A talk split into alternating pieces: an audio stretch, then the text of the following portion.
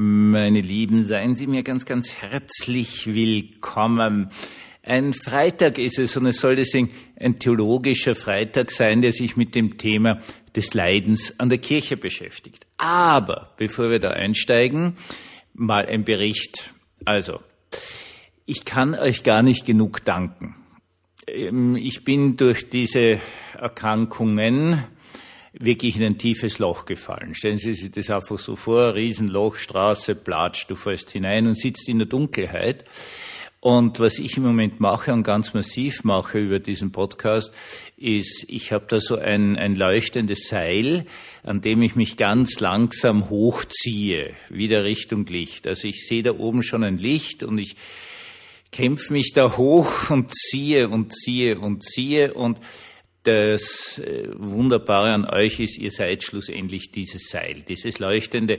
Es sind eure Nachrichten, eure E-Mails, euer mich nicht allein lassen, eure Freundschaft, euer Dasein, euer Anteil nehmen, sogar hineinspüren, das ist dieses Seil. Und ich, ich kämpfe mich halt dann so langsam da hinauf. Ganz praktisch ist es wie folgt. Vorhin, und da muss man sagen, das ist natürlich schon etwas ganz Wunderbares, hat mich der Oberarzt angerufen vom Spital hier in St. Veit, hat gesagt, bitte kommen Sie mal nächste Woche, ich möchte noch einmal ein großes Blutbild machen, möchte wissen, wie sich Ihre vor allen Dingen Entzündungswerte und andere Dinge verändern. Dabei bin ich auch draufgekommen, dass ich die Dosierungsanleitung für die Corticosteroide falsch verstanden habe. Äh, was jetzt eigentlich so gesehen kein Wunder ist. Ich bin also von zwei Tabletten auf eine runter nach einer Woche, das war ein Blödsinn. Äh, jede Woche eine Vierteltablette weniger und möchte mich also auf diesen Fall, ich kann ja den Namen nicht nennen, Persönlichkeitsschutz, bei dem äh, jungen Oberarzt ganz, ganz, ganz herzlich bedanken, dass er sich wirklich die Mühe macht, mich aus dem Spital anzurufen. Die gute Nachricht dran ist, dass diese ganz vielen Werte, die da erhoben worden sind, inklusive sämtlicher verfügbarer ähm, Karzinomindikatoren, alle kein Ergebnis gebracht haben. Also Krebs habe ich mit höchster Wahrscheinlichkeit keinen, was ich jetzt, um ehrlich zu sein, sehr, sehr entspannend empfinde. Das ist schon was Feines. Spannenderweise ist, dass ihr, und ich muss das jetzt sagen, schaut, es ist so, ich habe es heute geschafft, 1,3 Kilometer bis zum Lebensmittelgeschäft zu gehen und zurück. Und ich bin das locker gegangen. Also ich hatte natürlich noch immer einen, einen, Puls von über 100, was für mich lächerlich ist. Ich gehe im Schnitt, schaue, dass ich 8 Kilometer am Tag gehe normalerweise und kommt er kaum über 85 drüber normalerweise und diese kurze Distanz mit über 100. Aber ich bin's gegangen, ohne in eine Erschöpfung hineinzukommen. Und das ist also was wirklich Wunderbares, fühle mich also schon wieder Richtung Menschheit zugehörig. Ich, ich tue mich schwer, Dinge zu beantworten. Ich sage es ganz ehrlich, also das äh, war dann schon so, bin wieder nach Heim und habe mich hingelegt. Ich lese alles, was ihr mir schreibt. Ich bin noch nicht wirklich imstand zu antworten. Bitte ich um Verständnis, aber ich brauche das und es tut mir irrsinnig gut. Äh, praktisch ist es so, dass ihr sogar erraten habt, dass ich natürlich Mangelerscheinungen habe. Das hängt jetzt mit den ähm, äh, mit der Entzündung zusammen. Das im, im Bereich der Vitamin Bs fehlt alles Mögliche, da kriege ich Tabletten und was am stärksten fehlt, ist also Eisen. Da habe ich anscheinend überhaupt nichts mehr im Körper drin, aber das gehört einfach zu Entzündungen und ist einfach jetzt dann diese Tatsache, dass es eine Frage ist, was tut man in den Körper hinein? Ich habe ja da alle möglichen Tabletten, ähm, die diese Mangelerscheinungen bekämpfen sollen. Die Fragestellung ist heute, äh, kann es der Körper überhaupt aufnehmen? Ist die eine Frage. Die andere Frage ist, wie schnell verbraucht der Körper das wieder? Und anscheinend, was ich ganz laienhaft so an mir vorbeirauschen gehört habe, ist das gerade beim Eisen eine schwierige Geschichte, dass der Körper das überhaupt aufnimmt, auch wenn er völlig gesund ist. Und ähm, das wird aber in Entzündungszuständen offenkundig extrem schnell verbraucht. Also ihr habt da etwas erfüllt, erspürt. Ja, das ist eine, eine, eine wunderbare Geschichte, die mir ganz, ganz, ganz gut tut. Am nächsten Mittwoch bin ich eben wieder im Spital und wird mir wieder großes Blutbild machen, wird man mal schauen, wie sich diese Entzündungswerte entwickelt haben, obwohl ich, und das merkt ihr sicher auch an der Art, in der ich rede, das Gefühl habe, dass man schon einiges besser geht. Also diese Vorstellung oder dieses auch Abschließen äh, ist jetzt nicht mehr in mir drinnen und nochmal, wir brauchen andere Menschen und ich brauche also einfach diese freundliche Zuwendung, die auf vielerlei verschiedene Arten zu mir kommt. Danke. Herzlich willkommen zum Tagebuch eines Pfarrers von eurem Hans Spiegel. Und in Wirklichkeit habe ich jetzt äh, mit diesem, ersten Mal wollte ich euch informieren, wie es mir geht. Und zweitens einmal habe ich dargestellt, was für mich Kirche ist. Also das ist ja das Thema heute und auch das Leiden an der Kirche. Also äh, der Punkt dabei ist der, diese einfache Freundlichkeit, dieses wirklich klare Auftauchen, dieses Sagen, brauchen Sie was, wie geht's Ihnen, ich lasse Sie nicht alleine, das ist für mich Christentum. Also gerade dieser Satz, ich lasse Sie nicht alleine äh, könnte man natürlich bis hin jetzt ganz dramatisch überhöht zu dem wunderschönen Spruch überhöhen, ich lasse sie nicht sterben. Ja, also das ist, das ist jetzt ein Christentum. Das ist richtiges, richtiges, richtiges Christentum. Dieses radikale, absolute Eintreten für das Leben, das am Schluss einfach in diesem wunderbaren Satz, ich lasse sie nicht sterben, äh, seine Krönung findet. Und das finden wir. Ja, das finden wir ganz, ganz, ganz oft. Und Jetzt aber spannenderweise sehr oft bei Menschen, die nicht sehr oft in Gottesdienst gehen oder vielleicht gar nicht, äh, die teilweise sogar ausgetreten sind, aber die eine, eine tiefe emotionale Verbindung mit dem Thema des Christentums haben, wo auch innerhalb kürzester Zeit Dinge gemacht werden. Das, das, das gefällt mir immer so irrsinnig gut. Dort geschehen Sachen, dort wird was gemacht, dort geht was weiter. Das ist eine tolle Sache und dort ist Kirche. Warum? Naja, das ist, also ich bin evangelisch AB, das ist ein bisschen eine Besonderheit, augsburgisches Bekenntnis, das ist eigentlich vom Kaiser Josef II. dahergekommen, mal zu definieren, wer sind diese A-Katholiken überhaupt? Und hat man gesagt, na gut, das, das augsburgische Bekenntnis, das ist damals abgelegt worden, also nennen wir die jetzt evangelisch AB. Und ähm, dort gibt es einen ganz einen wichtigen Satz über die Kirche, dass wir bekennen, dass es immer die eine heilige und unsichtbare Kirche geben wird. Also diese Kirche ist äh, auch eine leidensfreie Angelegenheit. Äh, das kleine Problem dabei ist, dass sie unsichtbar ist. Also sie hat Kapitel, sie hat keine Gebäude, sie hat keine Superintendenten, Bischöfe oder sonst was, auch keine Pfarrer nebenbei bemerkt. Ähm, sie ist in dieser Welt. Das ist der Wille Gottes und die wird es immer geben.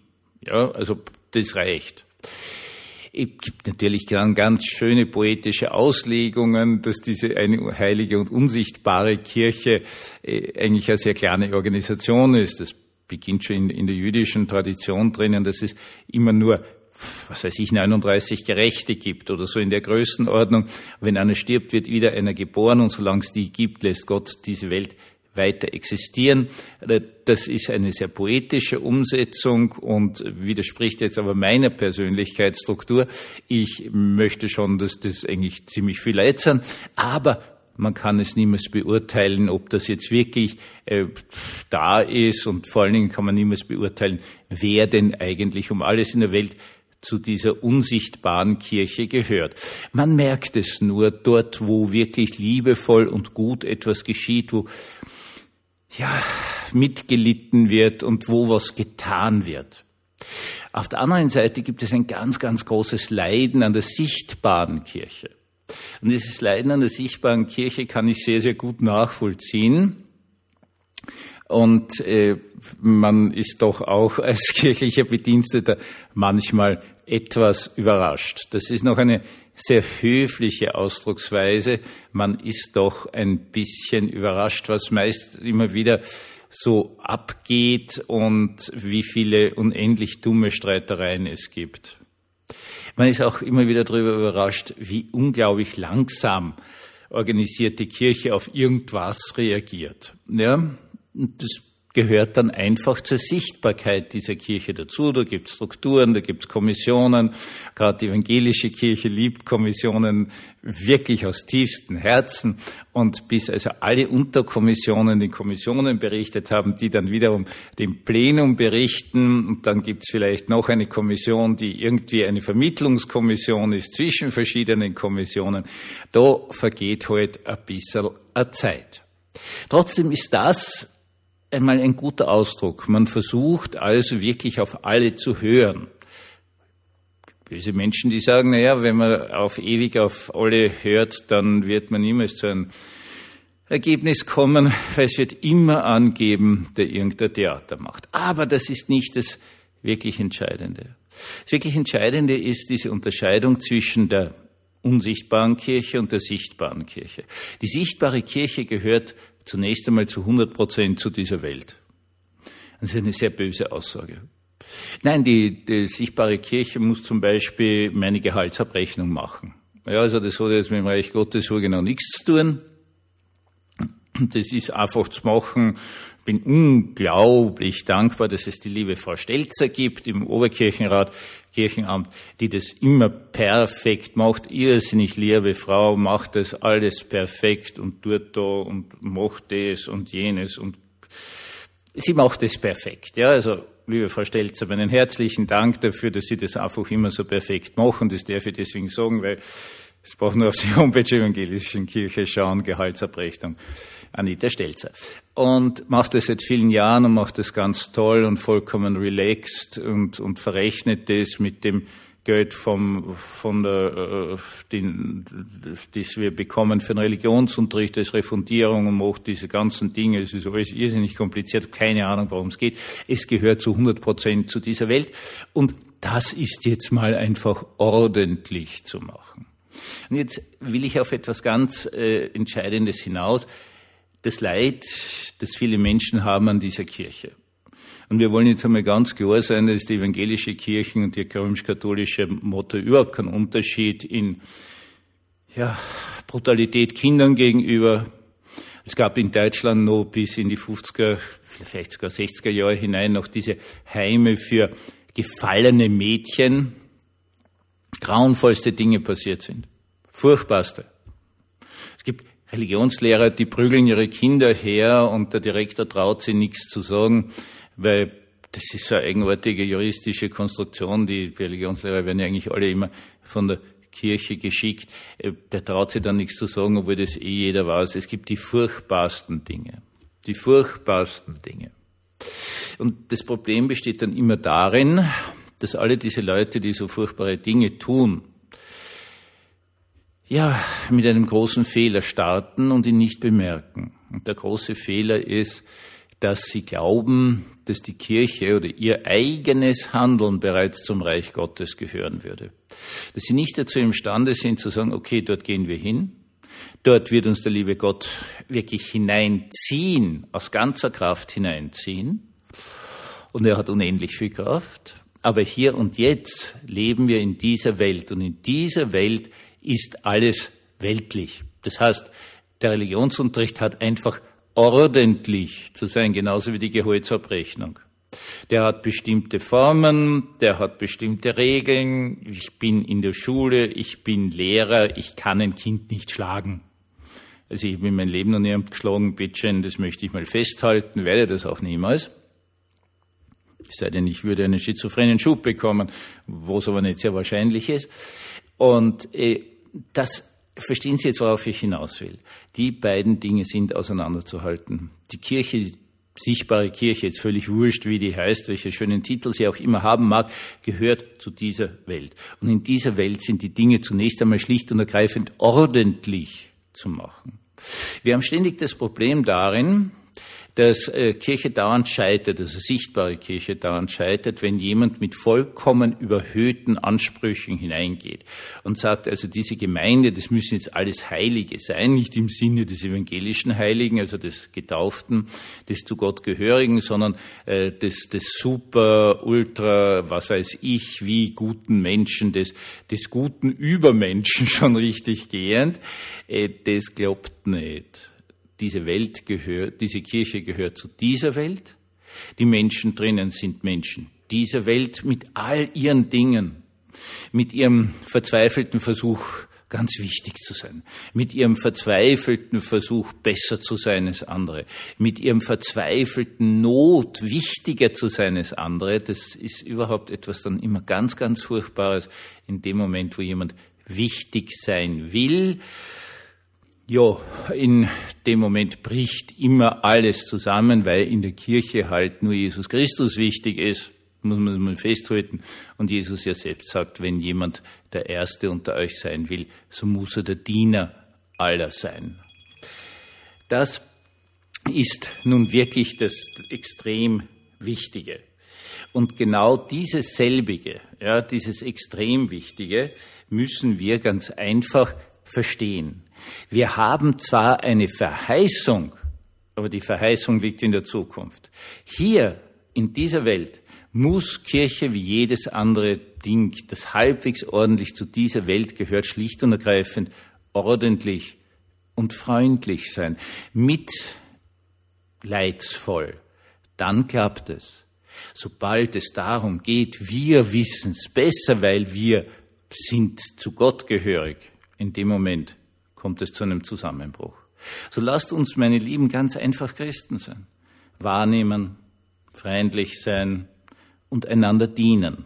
Weil genau dann kommt der erste, ja, Splitter, der erste Sonnenstrahl des Reichs Gottes in unsere Welt hinein. Und gleichzeitig immer darauf achten, wir sind nicht besser als alle anderen, nur Gott tut so, wie wenn wir besser wären. Gesegneten Abend uns allen.